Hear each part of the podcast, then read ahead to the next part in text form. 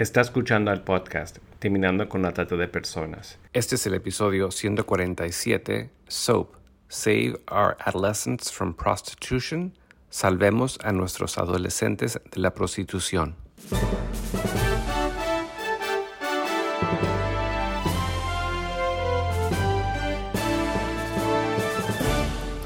Bienvenido al podcast Terminando con la Trata de Personas. Mi nombre es Gilbert Contreras y mi nombre es Virginia Contreras. A través de nuestros episodios, que se emitirán cada dos semanas, buscaremos empoderarlo a usted con herramientas para estudiar el asunto, ser una voz y hacer una diferencia para terminar con la trata de personas. Estamos en comunicación directa con Silvia Almond, presidente de SOAP, Save Our Adolescents from Prostitution. Te damos la bienvenida, Silvia, a este espacio. Muchísimas gracias por poderme, por estar aquí con ustedes. Gracias, Virginia, por tremenda labor que ustedes están haciendo. Es un interés bien grande el, el poder educar y comunicar a la gente. Mi goal es siempre la educación. Educación es prevención. Ese es mi lema en donde estamos haciendo muchas, muchas uh, campañas sobre la trata de personas cuándo, cómo y por qué nace? So, la fundadora exacta de, de SOAP es una señora americana, la cual fue víctima de trata humana en los 60, cuando ella tenía 15, 14 años de edad. Y sin saber todo lo que pasó, ella fue víctima already en la escuela de ella. En sus amiguitas le invitaron a una fiesta, ella no quiso ir, fue Ah, lamentablemente le dieron una droga en la cual ah, ella perdió su conocimiento, la violaron, tomaron fotos, era de una familia eh, extremadamente de dinero en Detroit y empezaron a hacerle blackmail. Y así es como la indujeron poco a poco al human trafficking sin sus papás conocer lo que estaba sucediendo. Una niña muy bella, rubia, muy bonita, está en su libro ah, que ella misma escribió su historia. Entonces, poco a poco fue llevada a ese mundo eh, del, del tráfico humano en Detroit, de ahí fue a otros estados y otros estados en los que fue transportada, hasta que un día ella yo siempre, el único lugar donde ellos paraban era las estaciones de gasolina, de hotel a hotel, uh, y tú sabes, ella veía jabones, y jabones decía, algún día voy a hacer algo con esto. jabón es el único, la, la sustancia en la que ella pensaba, wow, me siento un poquito limpia de todo lo que me está sucediendo, de todo lo que me está pasando. So, empezó en los 60 y ella fue la funda es la fundadora de SOC y por medio de eso hemos podido educar y crear nuevos chapters en diferentes estados.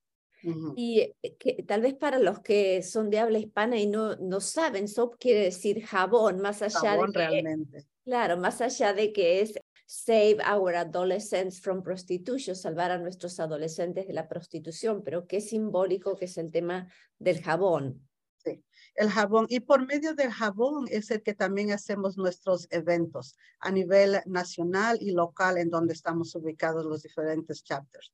¿Y cómo los hacen? Comentanos un poco.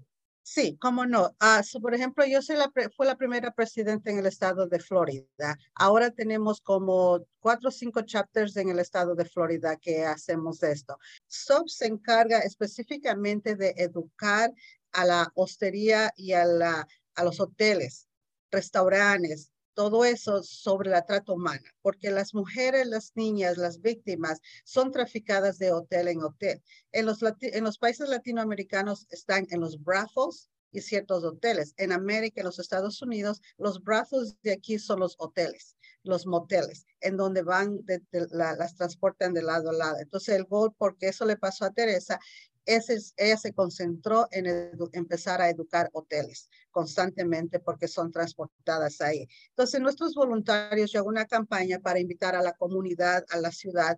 Necesito entre 50 y 60 voluntarios por cada evento que hago a nivel anual. Hago como cinco eventos en mi ciudad, por lo que es bien cotizada por los turistas. Mucha, la industria turística es en la cual también nos enfatizamos. Entonces, yo al invitar a los, a los voluntarios, también tenemos que comprar jaboncitos, los jabones pequeños, en el cual los vamos a, a, a poner una, una pequeña, un símbolo pequeño, una, un, stamp como se diría, para que ellos puedan llevar a los hoteles. Entonces, y hacemos una, un folder de esta manera. En el folder lleva una carta al manager, lleva una carta que está en inglés y en español para diferentes managers, en la cual estamos indicando lo que estamos haciendo, quiénes somos SOP y por qué estamos haciendo. Específicamente aquí en mi ciudad lo hacemos para el TPC, que es el Tornamento Mundial a nivel nacional de golf. Es uno de los tornamentos más grandes que la gente llega por todas lados del mundo para febrero o marzo. Entonces llevamos, ponemos esto en el folder, ponemos la, una indicativo, trabajo con el, los um, Missing Children a nivel nacional, la organización de, de, los niños que se pierden, el cual tienen los, todos los niños perdidos y nos dan educación sobre eso. Entonces, todo esto es una estadística en la cual estamos enfocándonos para que los managers y todos los trabajadores entiendan la estadística tan alta de es el porcentaje de cuántos niños se nos pierden, cuánto un niño es vendido por media hora, una hora. Un niño puede ser vendido por 400 dólares por una hora. Entonces estamos educándolos de esa manera con panfletos de, estos que va dentro del folder. Aquí tenemos indicadores cómo identificar a una víctima, qué es lo que tú tienes que ver que está pasando, que es la que están sin maletas, que tienen mucho dinero, que están sub y baja en los apartamentos, que están con muchos hombres, identificar las habitaciones que entran muchos hombres y cosas así. Los tenemos para los housekeepers, las de limpieza, y para el front desk. Los tenemos en inglés, en español y en Croel, porque aquí hay mucho ah, gente de entonces tenemos en tres diferentes, uh, en tres diferentes lenguas que puedo hacerlo muchas más lenguas, pero de acuerdo a los estados que estemos y de acuerdo a la, popularidad de la gente, es que lo hacemos también. Pero la mayoría, como son hispanos, um, los que traen la trata de personas también, entonces lo hacemos entre, en, en inglés, español y croel. Entonces está la, los indicativos, cómo identificar a la víctima en para el front desk, para el escritorio al frente y para los, los empleados que están de limpieza, los que están parqueando tu parking, los que están uh, trayendo la comida, los, los restaurantes dentro de los Trabajo uno, one on one, trabajo con el Missing Children, la organización a nivel nacional. Ellos generan a mí, para mi evento o para cada uno de nuestros eventos, nuestras niñas locales, las cuales han sido perdidas, las últimas en las que tenemos récord policiales, en las que tenemos algún récord de las últimas niñas en las que se nos está perdiendo en nuestra ciudad, que es un alto porcentaje más de lo que indica aquí. Muchísimas niñas las perdemos diariamente. Entonces, trabajo anualmente con el Missing Children organización, el cual pone los números acá abajo en el flyer, los números a la cual la gente tiene, puede llamar, tanto local como aquí de Florida, tanto internacional y tanto también local que también es con el número de Polaris Project que siempre se utiliza a nivel nacional. Trabajamos uno, la, con el ah, Blue Campaign también, que ellos también nos proveen mucha información, como estos flyers. Estos flyers, por ley en los Estados Unidos, todos los aeropuertos, todos los hoteles, la mayoría de los ah, hospitales tienen que proveer un flyer similar a este en todo lado. Es la ley ya en los Estados Unidos que todo, todo lugar que sea hospitalidad, que sea de restaurantes, que sea de entretenimiento, que sea de uh, hospitales y los aeropuertos si tú no ves, si tú viajas de un estado a otro estado, tú estás en un hotel, tú tienes el derecho de preguntar a, los managers, ¿dónde está su flyer de human trafficking? ¿Dónde está un flyer similar a este en el cual es ya la ley en los Estados Unidos que provean en el front desk o atrás de la, del front desk o en algún lado en los elevadores o en los baños, en algún lado tiene que haber estos flyers. Es, es obligatorio. Ponemos dentro de nuestro phone te, interrumpo, Silvia. ¿Puedes volver a repetir eh, por ley en los Estados Unidos? Me dijiste aeropuertos, o, hoteles. hospitales, restaurantes. Moteles, todos los moteles que tú ves ahí, casinos, los casinos también, porque es todo, todo lo que tiene que ver con entretenimiento. Están obligados a mantener algo similar aquí. Entonces, y los stop, los stop signs de los, de los camiones también cuando tú estás viajando en carretera, es la ley también que ellos tengan un flyer así también cuando tú paras en los, a, los lugares de, para descansar un rato, ir al baño o así, también tiene que haber estas señales. Es muy bueno saberlo porque buscamos educar a la audiencia y tal vez muchos no saben que tienen el derecho de exigirlo cuando están eh, yendo a estos lugares viajando. Sí, viajando. Y eh, eh, quiero detenerme en el tema, me decías que tienen cuatro sedes, cuatro capítulos en Florida, en el estado de Florida. ¿Están en otros estados? Sí, lo tenemos en, ah, ah, en Detroit, donde está Teresa, y hay muchos en Arizona. tenemos en Florida, en ah, Kentucky, Michigan, North Carolina, New Jersey, Ohio, Pennsylvania, Wisconsin en Mississippi. So, son como más de 10 estados que estamos y en cada estado tenemos ya uh, diferentes small chapters que se trata de uh, ubicarlos en cada ciudad y que es algo voluntariado, ¿ve? No todos nosotros somos voluntarios en esta campaña de traer esa educación y de crear chapters en cada estado, en cada ciudad en la que tú vivas. Sí. Bien. La campaña azul de, de, Homeland Security le hemos puesto el énfasis también y también todos los materiales que tiene Missile Children para también luego ponerlo al pie del podcast a los recursos. Y si quieren comunicarse con ustedes, Silvia, ¿cuál es la página que ustedes tienen? ¿Cómo se puede ser voluntario? ¿Qué recursos o entrenamiento ofrecen? Eh, la, la, página completa de, de todo de la, de la organización es The Sub Project .org. Ahí está indicado todos los chapters a nivel nacional en los cuales estamos ubicados. Dependiendo en la área que tú vivas, tú puedes comunicarte con cada uno de esos chapters directamente o hacer una llamada. Por ejemplo, ahí está mi nombre, mi estado, mi ciudad en la cual estoy. Puede comunicarse. He tenido gente que ha venido a aprender sobre mis charlas de, de um, de Georgia, que está aquí cerca, Carolina del Sur y cosas así han venido a, aprender de lo que yo hago. Y Teresa es la que nos da todos los materiales. Al comienzo les da el, el, el training principal, pero cuando ya hacen en sus ciudades, a veces yo ayudo a hacer, a, qué es lo que tienen que hacer, porque en tu ciudad tú tienes que canvas todos los hoteles en tu ciudad, porque ese, es el propósito. Por ejemplo, yo aquí cuando empecé hice en Canvas como de 50 hoteles solo en la nivel del centro de la ciudad, pero ahora tengo 85 hoteles, en los cuales a esos 85 hoteles llevamos estos folders y llevamos unos jaboncitos que me olvidé que los tengo ahí, te lo voy a enseñar, en los cuales llevamos a los hoteles y le, una semana antes de cualquier evento deportivo, porque SOCE específicamente trae la educación durante ah, e, eventos deportivos, porque los eventos deportivos es donde incrista tres veces el potencial para la trata humana. Aquí mismo en, Florida tenemos Orlando, tenemos el 500 Daytona, los, las ciudades más grandes, Miami, Aquí Jackson veo muchos deportes que también se hacen a nivel nacional, internacional, como yo mencionaba, el TPC, que es el tornamento de golf.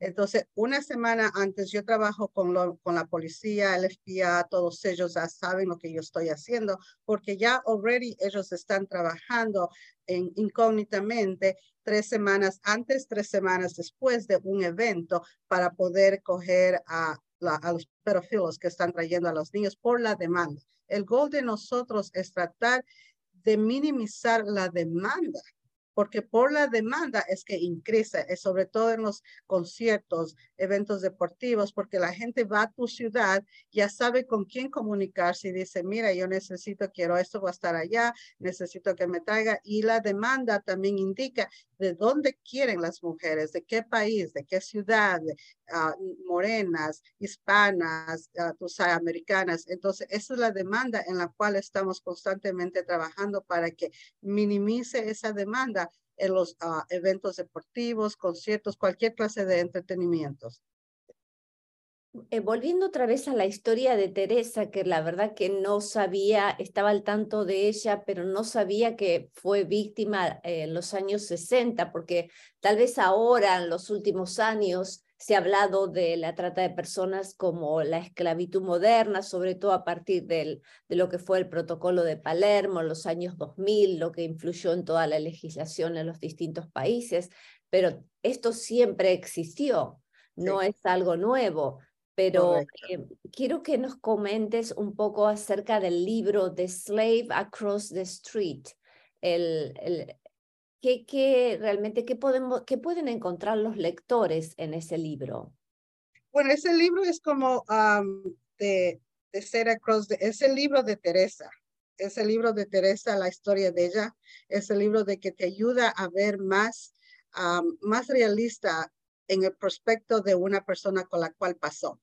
Alguien de que le sucedió este incidente. ¿Qué pasó? ¿Cuáles fueron sus pasos? ¿Cómo ella sobrevivió? ¿Qué es lo que pasó? ¿Cómo ahora ella influencia a muchas mujeres? ¿Cómo ella ahora ha cambiado la perspectiva en el ambiente educativo ahora, porque como tú dices, en los 60 en los 70 todavía no se sabía que esto era human trafficking. Yo vengo haciendo tráfico humano por 17 años. En 17 años atrás todavía no se sabía nada. Lo único que yo trabajaba con law enforcement era con narcóticos, que siempre recogían a las mujeres, todo el mundo prostitución.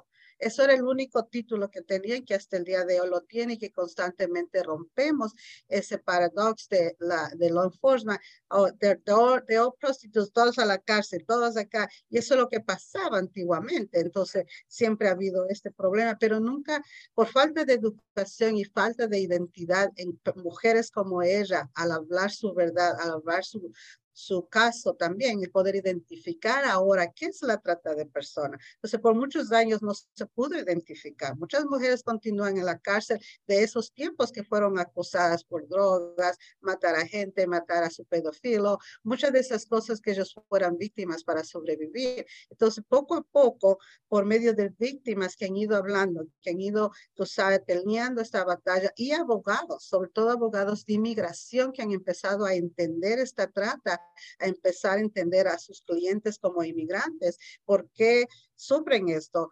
Yo tengo, en mis casos, como aprendí aquí en Jacksonville, Florida, fue por medio de unos abogados inmigratorios, que ellos empezaron a identificar más y más toda esta parte y empezar a hacer awareness en la comunidad, hablar sobre estas charlas de cómo identificar y ahora educar a la policía. Entonces, el libro de Teresa habla mucho sobre cómo identificar qué pasó a ella, qué pasó en esos tiempos en que no había, no había no había casas de mujeres, no había las leyes, no había nada, ¿no? Entonces es un libro en el cual te puede ayudar a educar como el día de hoy tenemos mucha variedad de materiales que um, Blue Campaign lo tienen, Share Hope lo tiene, Polaris Project tiene, que ahora tú, y todos son gratis, toda esa información son gratis, que incluso Polaris Project puedes cogerlo a nivel mundial y toda la información tienen en muchas lenguas también, que puede educarse uno en muchos, muchos, en muchos lugares.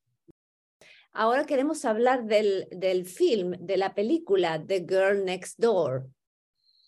Yeah, ah, ah, yo vi esa película un poco, pero sí y no es relacionada al 100% como tráfico humano. Es más que todo como un abuso al, al infantil un abuso, el maltrato de los niños, el abuso de la madre contra las niñas que estaba en su hogar, los vecinos abusando de ello, eh, que realmente empieza de esa manera, empieza en el hogar, empieza en el hogar la trata de personas. Es un film, es una película que tú puedes ver, como muchas personas también hablan sobre Taken, uh, que también es parecido, tú sabes, pero en la realidad el 0.0%, 0 0.01% pasa en kidnapping, más la mayoría pasa en muchas otras ocasiones como las cosas pasan.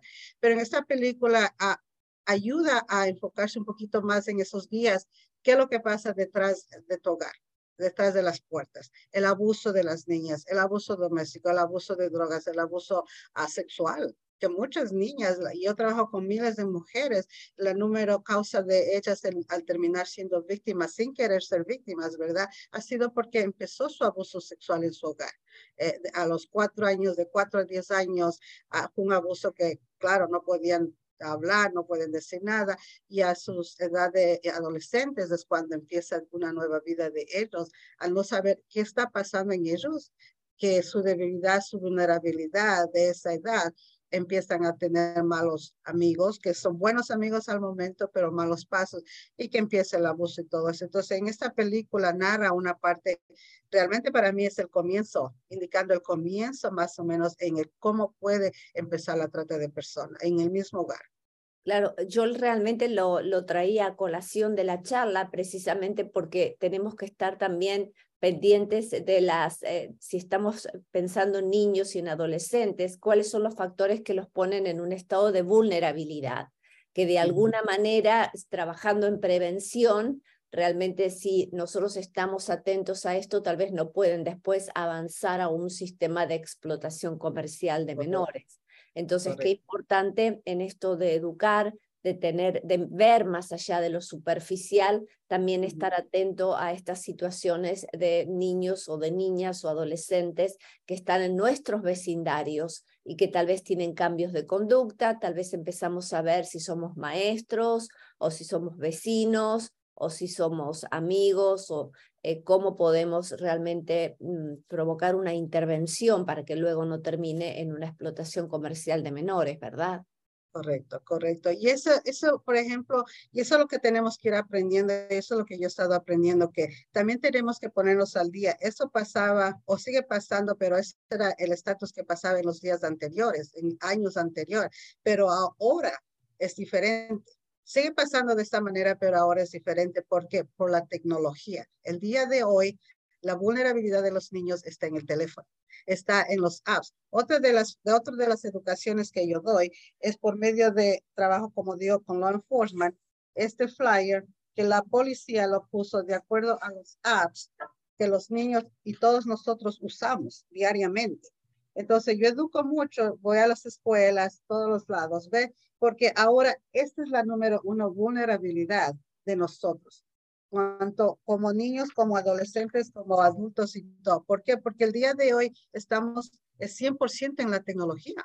Estamos buscando trabajo en el teléfono, mudarnos de un lugar a otro lugar. Los niños, los juegos, los gamings son los número uno de los niños que son atrapados, ¿ves? Porque dice, te voy a pagar extra puntos para que siga. Y ahora te puedes comunicar con gente por todo lado del mundo en, jugando, ¿ves? Entonces, igual localmente, busca su novio, busca una casa, busca un mejor lugar. Entonces, todos estos apps, incluso WhatsApp, que nosotros estamos a nivel internacional con nuestras familias, en otros países, que era todo inocente. Entonces, todo como la campaña que empezó con el gobierno hace años atrás, que recuerdo, se llama Buscando, uh, Mirando Bajo la Superficie, Look Behind the uh, Superficie, porque eso es lo que nosotros no nos no, no tomamos el tiempo a mirar qué está pasando acá abajo. Estamos siempre en la superficie, viviendo el mundo de ahora, acelerado, rápido. Como tú dices, la importancia de conocer qué está pasando en nuestro vecindario, qué está pasando en nuestras escuelas. Y ese es mi trabajo con todos los padres, a todas las charlas que doy. Le digo, usted es la madre de su niña, usted vaya a su escuela, vaya a preguntar qué está pasando en tráfico humano. Si usted escucha que esa escuela es problemática, ¿cuáles son los problemas? Porque muchos padres, sobre todo nosotros hispanos, venimos a trabajar, venimos a salir adelante, estamos las 24 horas trabajando. Muchos de los casos que yo tengo son niños hispanos, ¿ves? Y el número, la número forma de los niños de quejarse es que, bueno, mi papá me trajo, trabaja aquí todo el día, no lo veo de 6 de la mañana llega a las 8, 9, 10 de la noche. Entonces los niños están solos, no tienen tiempo los padres para ir a la escuela.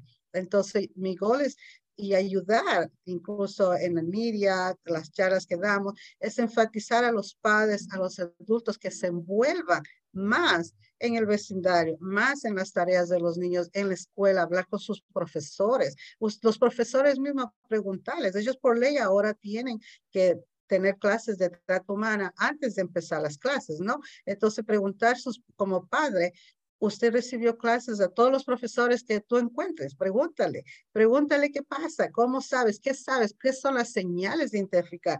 Porque el número uno el día de hoy, Virginia, sobre todo en este país y en los otros países que yo he trabajado, que es Nicaragua, Honduras, El Salvador, muchos países, ¿ve? las, los los, uh, los que están reclutándote están en la escuela. Son tus mismos compañeritos. Y eso fue también lo que pasó incluso con Teresa Flores en su tiempo. Y sigue, continúa pasando aquí. En las mismas escuelas hay los recruiters, los niños, que ya están envueltos en ese mundo y que sin querer, querer en la escuela se va llevando a una niña vulnerable, a otra niña que, que quiere envolverse en el, en el grupito, que quiere ser parte o que tiene esa vulnerabilidad que ya la niña que es smart, que ya, ya ha pensado recoger dinero, sus mejores amigos son adultos, son mayores, aquí mismo van a la escuela, los padres saben que los niños salen en el bus, van a la escuela, pero nunca llegan a la escuela.